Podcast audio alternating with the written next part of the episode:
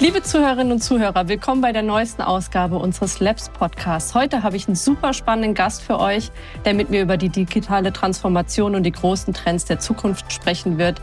Trend One CEO Nils Müller. Hi Nils, ich freue mich super, dass du heute dabei bist. Hey Sarah, ich freue mich auch bei euch zu sein. Du bist Futurist und Zukunftsexperte. Vielleicht kannst du mal in drei Sätzen sagen, wer du so bist und was du so machst. Okay, also die Zukunft kann ja keiner voraussagen. Äh, aber man kann sie halt antizipieren und indem man weltweit die Trends schaut. Und das machen wir seit 20 Jahren, also seit 19, um genau zu sein, antizipieren wir weltweit äh, in allen Branchen die wichtigsten Trends. Das sind also neue Technologien, Geschäftsmodelle, Consumer Trends, Marketing Trends, Service Trends. Und dieses Wissen nutzen wir, um mit unseren Kunden halt systematisch die Zukunft zu erforschen und denen bei neuen, zum Beispiel Wachstumsstrategien, Innovationsprojektportfolios, Visionsentwicklung äh, und so weiter zu, zu helfen. Woher, woher kommt denn deine Faszination für, für die Zukunft? Also ich glaube, wir haben als Menschen diese einzigartige Fähigkeit, die Zukunft zu imaginieren, also uns quasi Zukunft vorzustellen. Mhm. Und alles, was wir uns vorstellen können, ist quasi auch machbar. Und alles, was wir uns vorstellen können, können wir auch irgendwie schaffen. Und ich glaube, das ist so die einzigartige, wonderful, unique ähm, Kompetenz äh, von uns Menschen. Ja. Und das ist eigentlich das, was wir alle machen sollten. Also die Zukunft uns vorzustellen und das dann im besten Sinne äh, zu machen. Vielleicht driften wir jetzt gleich in so eine philosophische Diskussion ab, aber mir drängt sich dann direkt die Frage auf, wenn man in die Zukunft antizipieren kann und alles, was man sich vorstellen kann, auch möglich ist. Wie schaffst du es denn, in der Gegenwart zu leben? Bist du da überhaupt noch oder bist du nur in der Zukunft unterwegs? Ich bin natürlich mit meinem Job super viel in der Zukunft, wie so eine Filterbubble, wie man immer sagt. Ne? Weil die ganzen Leute, die ich treffe, machen auch irgendwie Zukunft, die ganzen Kollegen, die ganzen Kunden. Und äh, ich, ich bin aber so am Wochenende total off. Also da würde ich wirklich Sehr interessant. total analog und, und raus und also im Sinne von Entschleunigung mhm. und Beschleunigung und Anspannung und Entspannung. Wie so ein Muskel äh, ist, es, ist es quasi so mein, mein Wochenende. Und ich reise dann auch nicht. Also manchmal gibt's dann ja sonntags Anreisen für Montagsevents ja. und sowas. Und das versuche ich echt zu vermeiden. Auch am Wochenende wird bei Trend One nicht gearbeitet zu 99,9 Prozent. Mhm. Äh, sind wir so anders als irgendwelche Agenturen. und, ähm, und deswegen ist es für mich ganz wichtig, dass ich so am Wochenende so abschalte und relaxe. Ja. Okay. Um dich noch ein bisschen besser kennenzulernen, haben wir in diesem Podcast ja seit ein paar Folgen die neue Kategorie mit dabei, die heißt What the F? Und ich stelle allen meinen Gästen drei Fragen aus einer Kategorie. Die erste heißt Fact, die zweite heißt Fail und die dritte heißt Future.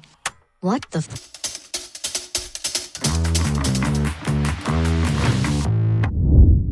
Wenn wir erstmal auf den Fact gucken, welche Superkraft hättest du gerne? Das würde mich interessieren. Also ich habe ja schon eine. Aha. Dieses, also Zeitreisen ist ja, ist ja quasi meine äh, Superkraft. Und äh, aber wenn ich noch eine würde ich, also beamen würde ich total gerne. Dass mm, ich, also oh ja. Je, jederzeit, an jedem Ort äh, mich überall hinbeamen kann. Und es ist gar nicht so unwahrscheinlich, dass das funktioniert.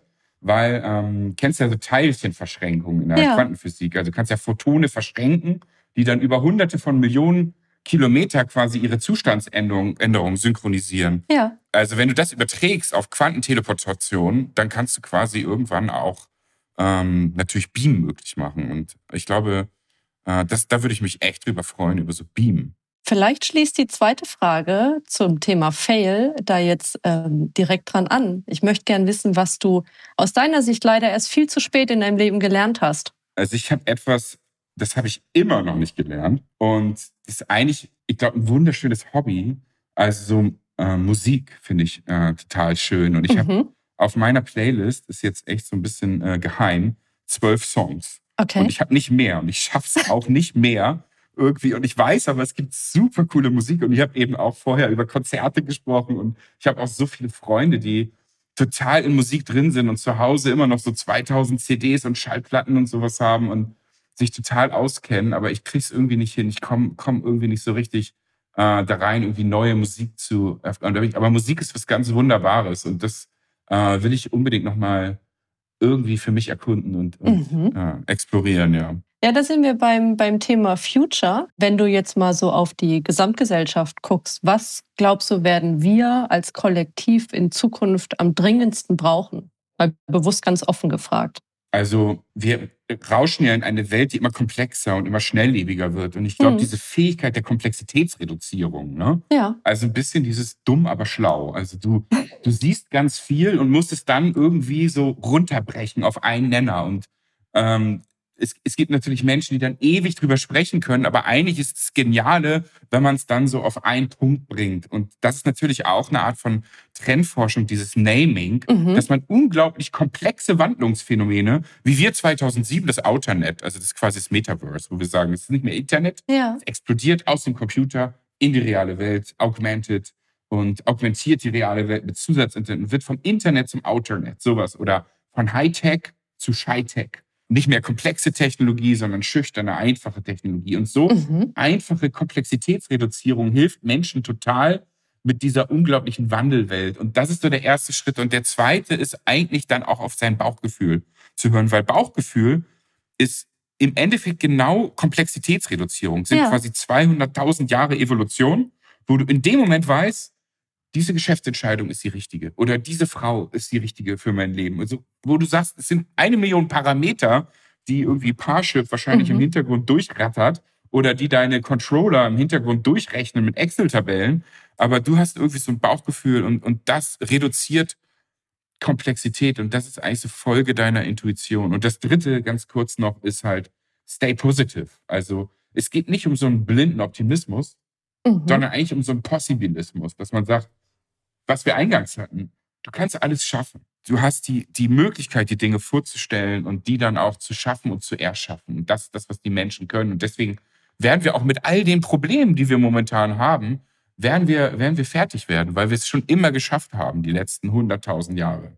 Weil genau über die, die ganzen Probleme, die wir momentan irgendwie so haben, wollte ich auch mal mit dir sprechen. Ich war 2018, hast du Fintropolis, unseren Zukunftskongress, ähm, mit einer Keynote eröffnet, die mich persönlich total geflasht hat. Ähm, du hattest da irgendwie diesen Roboter dabei und du hast da irgendwie Drohnen, Drohnen durchs äh, Kraftwerk in Berlin fliegen lassen und ähm, Videos gezeigt von irgendwie KI-basierten Assistenten, mit denen ich einfach mit Menschen, die überhaupt nicht meine Sprache sprechen, dann einfach äh, kommunizieren könnte, so als ob das alles gar kein Problem wäre. Und mich hat es total zuversichtlich gemacht. Und ich dachte, oh geil, das ist ja, ne, du hast vom Jahr 2028 gesprochen, gar nicht mehr so weit weg. Das sieht ja alles cool aus. Und was ist dann passiert in der Zwischenzeit? Wir hatten Corona, wir haben den Klimawandel im Fokus. Fridays for Future wurde auch, ich glaube, 2018 gegründet.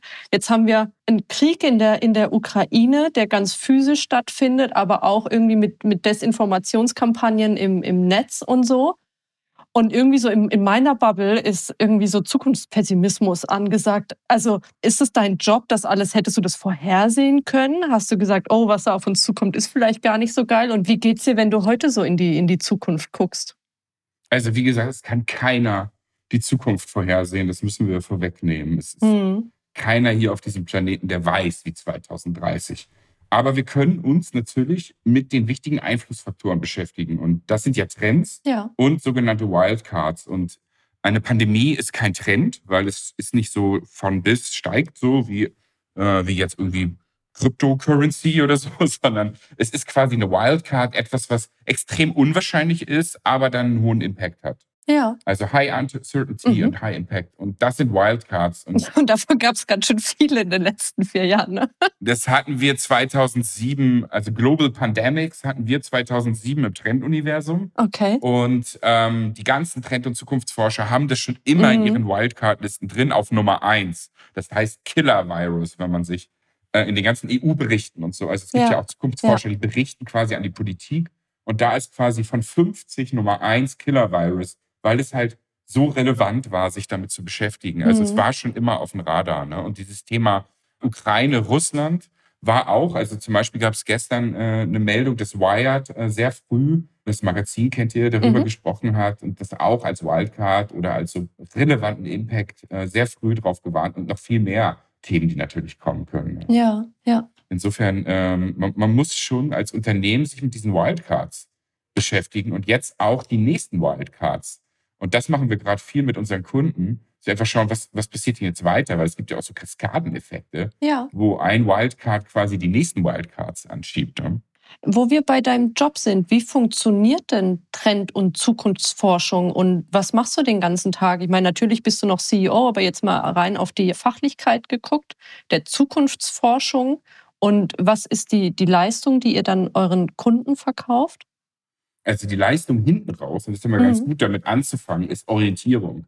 Mhm. Und Orientierung bedeutet, bei dieser Multi-Optionswelt, in der wir heute sind und die Entscheider heute, braucht man natürlich irgendwie eine gute Orientierung und vielleicht auch eine Begründung, warum man welche Entscheidung getroffen hat. Ja. Und da kann Trend- und Zukunftsforschung halt extrem gut helfen, so diese, diese Klarheit zu geben, zu sagen, in dieser komplexen Welt habe ich zum Beispiel mein Trendradar aufgezogen mit 25 für meine Branche, für mein Unternehmen wesentlichen Einflussfaktoren, wie so ein Schiffsradar. Ja. Und dort kann ich eben sehen, welche Trends nah an mir dran sind, wo muss ich handeln, wo muss ich mich vorbereiten, welche Trends interagieren, auch technologische mit gesellschaftlichen Geschäftsmodelltrends miteinander und welche Chancen zum Beispiel, Opportunity Areas ergeben sich daraus und welches Startup kaufe ich jetzt und welches nicht. Mhm. Mit welchem MA gehe ich rein und welches MA gehe ich nicht rein welche Strategie ist die richtige, welche nicht, welches Innovationsprojekt ist das richtige. Und das eben das hinten raus, die richtigen Entscheidungen zu treffen, da kann Trend- und Zukunftsforschung halt wirklich signifikant wertvolle Antworten geben. Ist dann vielleicht kurz als Zwischenfrage die Quintessenz quasi als Unternehmen, zum Beispiel als Unternehmenslenkerin, heute Entscheidungen zu treffen und damit ja die Zukunft ein Stück weit nach meinen Wünschen, Vorstellungen zu lenken? Genau, also Entscheidungen, die wir heute treffen als Unternehmer, sind ja immer für die Zukunft mhm. und meistens auch gar nicht so nah. Also wenn wir jetzt ein Innovationsprojekt machen oder ein Startup kaufen, dann wirkt es ja gar nicht so in den nächsten 12, 20 Monaten, sondern ja. das ist ja schon irgendwie oft eine Entscheidung für fünf bis acht Jahre. Oder wenn mhm. wir jetzt sagen, wir wollen was machen für die Innovationskultur äh, in unserem Unternehmen, dann ist es auch nicht für jetzt, sondern es ist halt schon für fünf bis zehn Jahre. Und das ist eben das, ist eben das Wichtige, dass man dort mutig diese Entscheidungen treffen kann. Ja. Und dafür ist Trend- und Zukunftsforschung eine ganz wertvolle Basis, diese Entscheidungen mutig zu treffen. Wie, wie wird denn ein Trend zum Trend und wie entdeckt ihr den dann? Das ist quasi vorne unser alltäglich hm. Brot, sage ich so seit 20 Jahren, dass wir halt weltweit die Trends scouten. Und das ist ja auch das Besondere bei Trend One, dass wir das permanent weltweit und Cross-Industry machen. Das heißt, wir gucken ja in allen Branchen in über 20 Sprachregionen seit ja 17, 18 Jahren mit einem permanenten Prozess, der jeden Monat 1500 Trends quasi vorschlägt und davon 250 publiziert, mhm. die dann quasi verdichtet werden von Mikro- zu Makrotrends. Und das ist schon mal so die wichtigste Ebene. So ein Mikrotrend ist quasi ein kleines Start-up, so ein Weak Signal, irgendwie neue Innovation an der Tel Aviv University, irgendwas Neues in China, ein neues Geschäftsmodell USA. Also kleine kleine Dinge, wo man sagt, die sind erstmal gar keine Trends, aber wenn mhm. sie sich dann häufen und man sieht irgendwie, ah, die Chinesen arbeiten dran, in Tel Aviv arbeiten sie dran und in Amerika auch, da muss irgendwie was Größeres im Gange mhm. sein. Ne? Und das sind dann halt diese Patterns, also diese Makrotrends,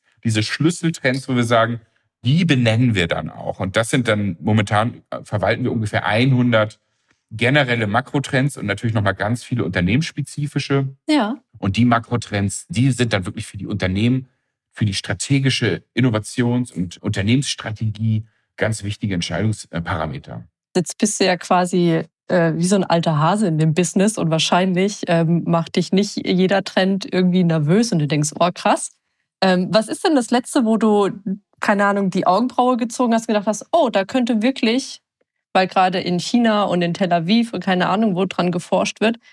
Das wird vielleicht ein großes Ding. Da bin ich mal gespannt.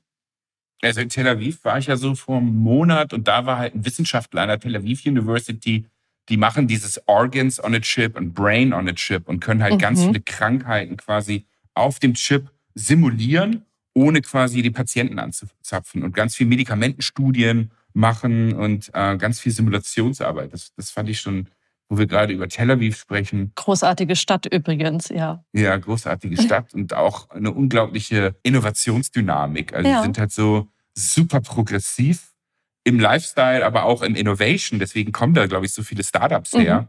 weil sie halt gar nicht so irgendwie morgen im Kopf haben, sondern heute alles erledigen wollen und heute alles machen wollen. Und sind dann unglaublich schnell im Geschäfte machen und im Startups gründen und finanzieren. Und eine sehr, sehr progressive, zukunftsorientierte Stadt.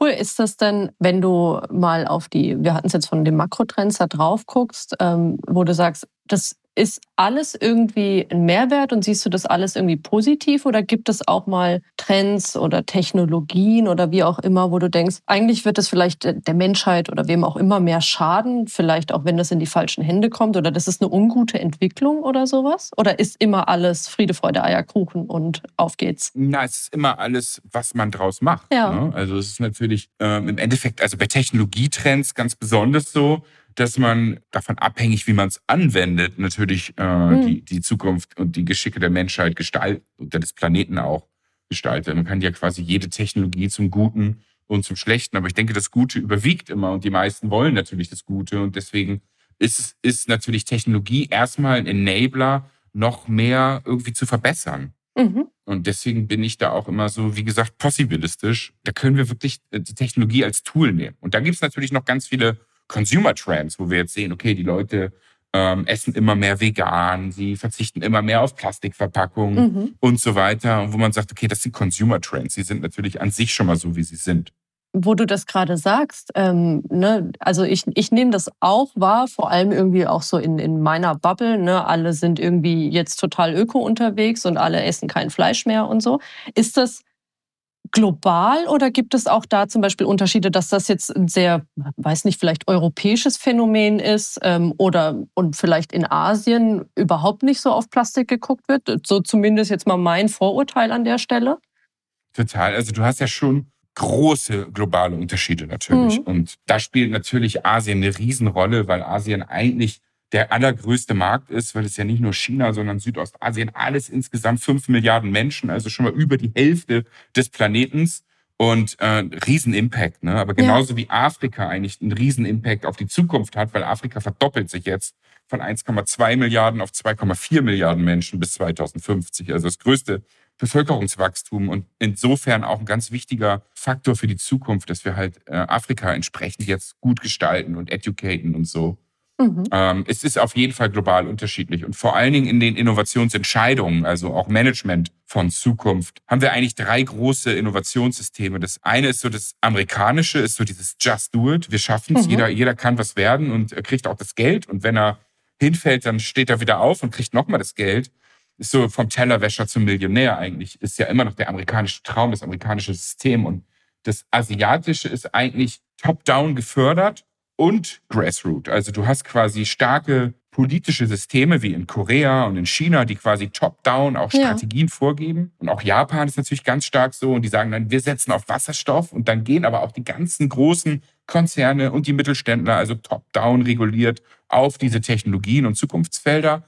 Und du hast aber auch in China zum Beispiel ganz starken Entrepreneurship, also wirklich diesen Hunger, was Neues zu machen. Also du hast mhm. quasi von oben und von unten. Und es ist ein bisschen das Problem in Europa hängt alles so in der Mitte. Es hängt so im mittleren Management. Ja. Es hängt so in den Gremien. Es hängt so in den Verbänden. Und deswegen haben wir manchmal das Gefühl, wir sind unglaublich langsam. Also wenn es jetzt zum Beispiel um AI geht, wie kann man mhm. irgendwie Gesichtserkennung anwenden? Da sind natürlich die Chinesen sofort dabei, das auf die Straße zu bringen und zu kommerzialisieren.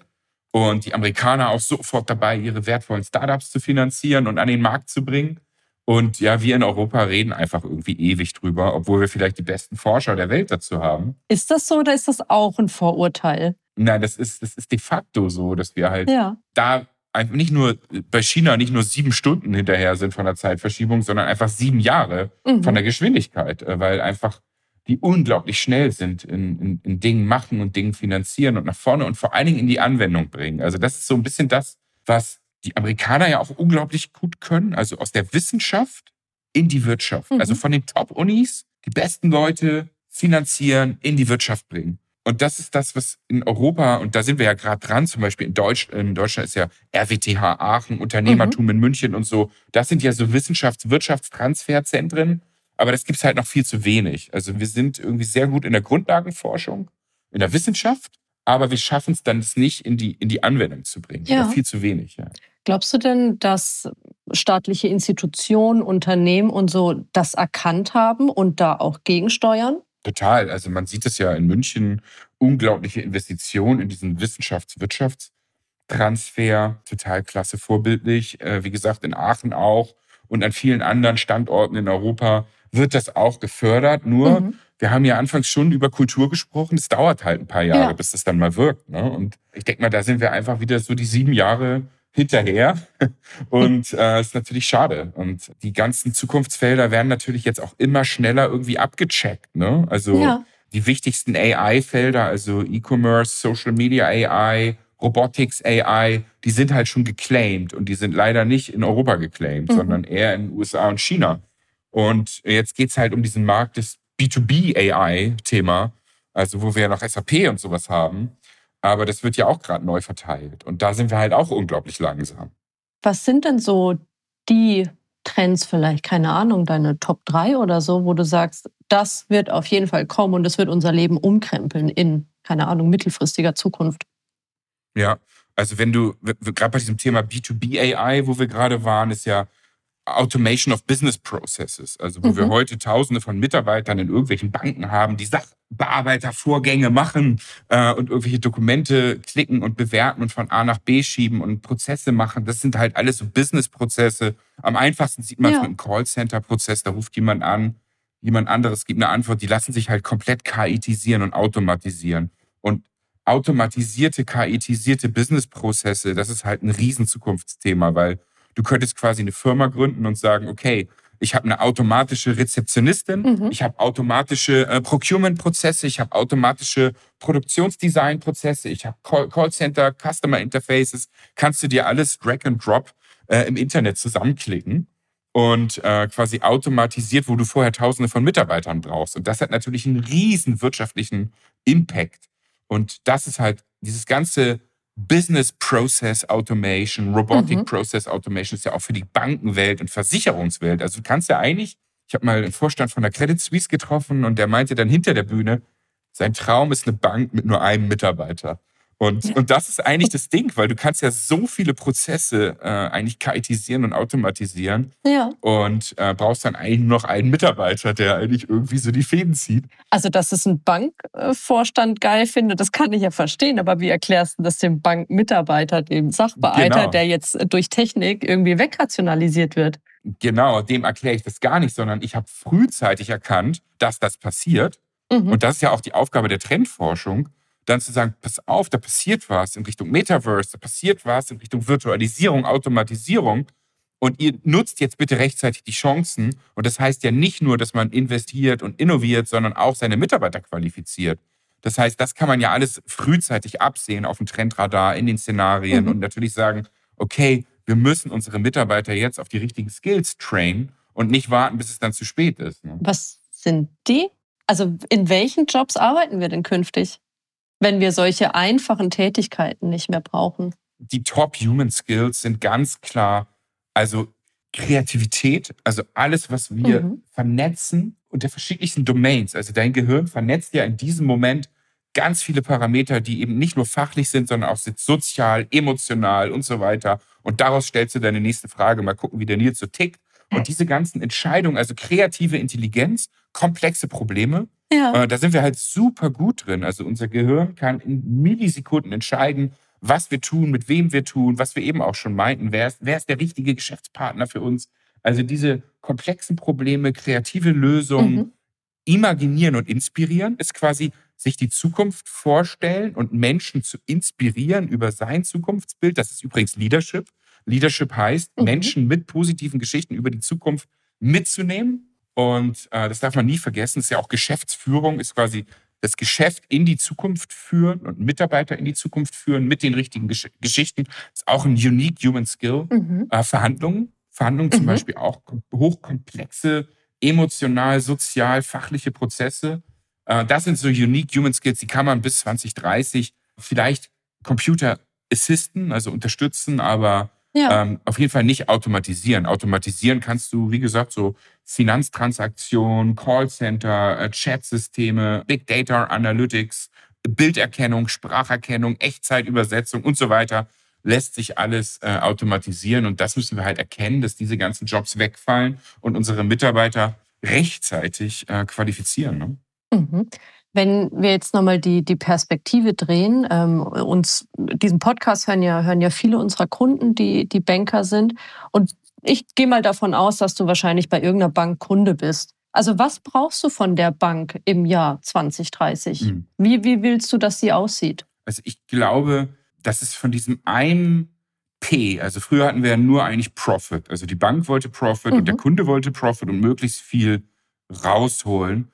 Das ändert sich momentan rasant hin zu mehrdimensionalen, systemischen, also Profit und Purpose ist zum Beispiel. Also was, ja. was, was macht denn die, was, warum machen die das auch? Und was machen mhm. die mit meinem Geld und wo, wo, wo, geht das hin? Also das ganze Impact Investment und so, ne? Und dann gehst du eigentlich mhm. beim dritten P Planet und, äh, und People. Also da hast du eigentlich so von einem P früher Profit, war ja. total eindimensional, super leichte Führung. Am Ende des Jahres musste der Bankvorstand seinen Aktionären und seinen Kunden, Gesellschaftern nur sagen, wie viel Profit haben wir gemacht? Das war so eine Kennzahl. ne? Und der Kunde hat auch nur geguckt, okay, wie viel Profit hatte ich mit meinem Anlagen? Es war so ganz einfach. Ja. Ähm, und, und was dahinter war, war natürlich hochkomplex. Also ganz viel Vertrauen, die richtigen Entscheidungen also in die richtigen äh, Investments, Fonds und so.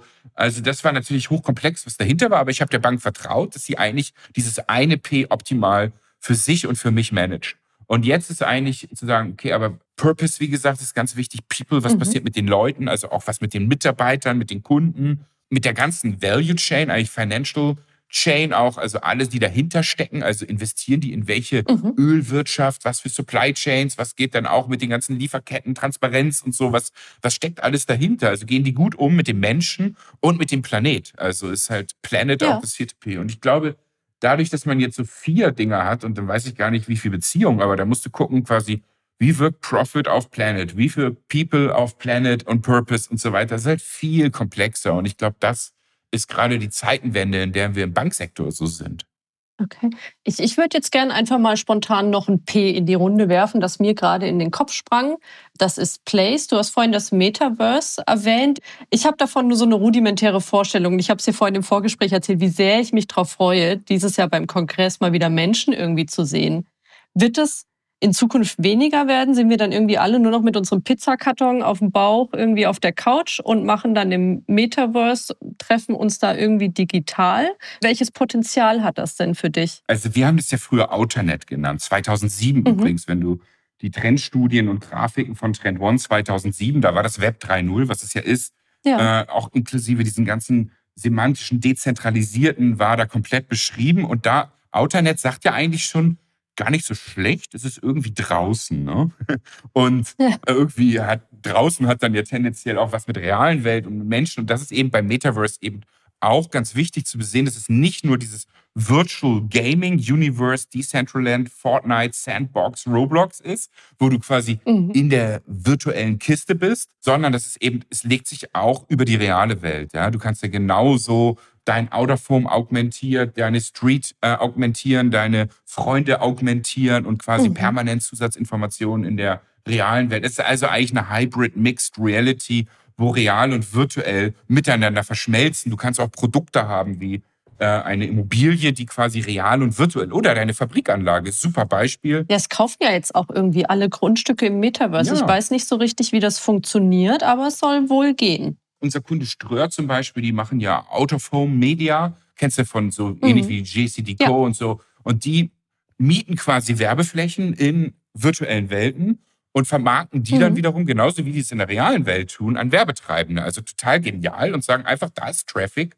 da ist Attention, da können wir ein Business draus machen und haben das quasi quasi aus der realen Welt in die virtuelle übertragen. Kannst aber auch zusätzlich sagen, es ist eine Mixed Reality, wo man in Zukunft reale ja. Werbeplakate mit digitalen Items und sowas überlagert. Also man darf im Metaverse auch nicht nur diese Anzeigeebene eben der virtuellen und Mixed Reality Welten sehen, sondern mhm. das quasi nur die Spitze des Eisbergs. Darunter ist ja das ganze Web 3.0, also das ganze Decentralized Finance, Crypto, Uh, Token Economy, Collectibles, NFT, dass man eben, wie du sagst, auch Sachen besitzen kann. Ja. Und dieses Ownership ist quasi das Web 3.0, weil das Web 1.0 war ja nur Read, also ich lese mal mhm. Webseiten, Web 2.0 war Read and Write.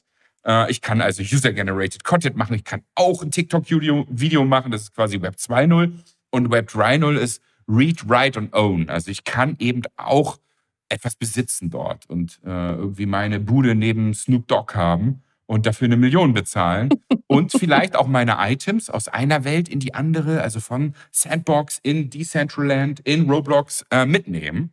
Also auch diese Kompatibilität und diese Wertesicherheit ne, das von, ja. von Items und Besitz und dieses Ownership ist wahrscheinlich auch einer der wichtigsten Treiber, warum das Metaverse jetzt funktionieren wird, weil es eben nicht nur User-Generated Content ist, was gab es ja vorher schon bei mhm. Second Life und so, sondern eben auch äh, ganz stark kompatibles, also weltenübergreifende Ownership und jetzt natürlich auch das ganze Investment von den ganzen großen Tech-Companies. Die Hardware ist ready. Ich meine, so eine Oculus äh, Quest ja. kostet 400 Dollar und es funktioniert wunderbar. Also es ist irgendwie alles da. Es ist Kapital da, die Hardware ist da, die Algorithmen sind da, die, die Governance darunter, also die ganze Infrastruktur, Sachen zu kaufen, zu verkaufen, zu besitzen, ist da. Mhm. Und deswegen äh, bin ich da sehr optimistisch, dass es äh, mit dem Metaverse gut klappt und nicht pessimistisch, dass wir dann alle nur noch äh, immersiv in diesem Jump-in-Modus da quasi alleine sind, sondern es ist natürlich ja. genau wie beim Web 2.0. Wir werden uns super stark hyperconnecten. Mhm. Und was schon bewiesen ist, das Web 2.0 macht dumm, weil man die ganze Zeit quasi sich vergleicht mit anderen. Ne? Ist ja so dieses, ah, was macht der auf ja, Instagram ja. und so. Und das Web 3.0 macht schlau, also weil Gaming macht schlau. Mhm. Das ist nämlich eine Langzeitstudie jetzt über 15 Jahre von zwei großen Universitäten, dass Jungs und Mädels, die in virtuellen, dreidimensionalen Welten unterwegs sind, halt eine bessere kognitive Kapazität haben als vergleichsweise Leute in Web 2.0. Ne? Okay. Ähm, aber wie ist es denn? Transferieren wir dann quasi alles, was wir heute kennen, einmal auch ins Digitale, um das dann zu mixen, so wie es gerade passt? Ich bin analog oder digital. Oder macht sowas wie das Metaverse auch ganz neue, zum Beispiel Geschäftsmodelle möglich? Absolut, ganz.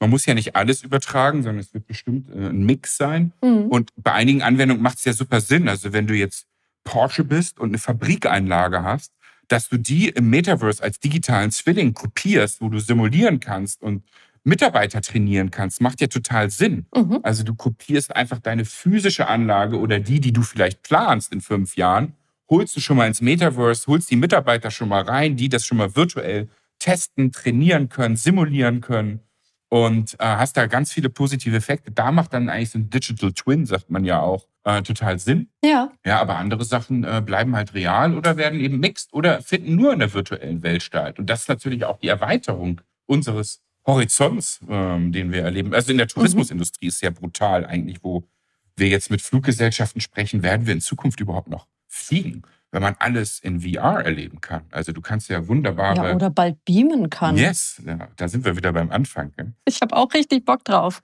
Es kommt halt dazu. Es ist ja immer so gewesen, dass neue Medien, ist ja eigentlich auch ein neues Medium, ja. die alten ein Stück weit verdrängt haben, aber die alten sind nie verschwunden. Und die reale Welt ist bis heute nicht verschwunden. Wenn du im Sommer rausgehst, äh, weiß nicht, wo du herkommst, in, in München, Düsseldorf oder Berlin oder Hamburg, äh, es sind so viele Menschen draußen und die reale Welt ist halt noch lange nicht verschwunden, mhm. aber sie wird halt ergänzt und erweitert. Wer sich zum Thema Metaverse noch weiter informieren möchte, findet natürlich in unserem Magazin unter fintropolis.de dazu weitere Informationen, genauso wie auf unserem Kongress in ein paar Tagen. Ich würde jetzt von dir, Nils, zum Abschluss gerne wissen, du hast es nämlich am Anfang erwähnt und es hat mich total überrascht, dass du am Wochenende offline bist. Jetzt, wie ich dich in dem Gespräch erlebt habe, ich habe wirklich überhaupt gar keine Vorstellung davon, was du dann machst am Wochenende. Wie magst du es uns verraten? Total. Also ich gehe eigentlich, stehe ich vor der verschlossenen Bankfiliale oder ähm, ich, Der musste jetzt noch sein, der Seitenhieb, ne?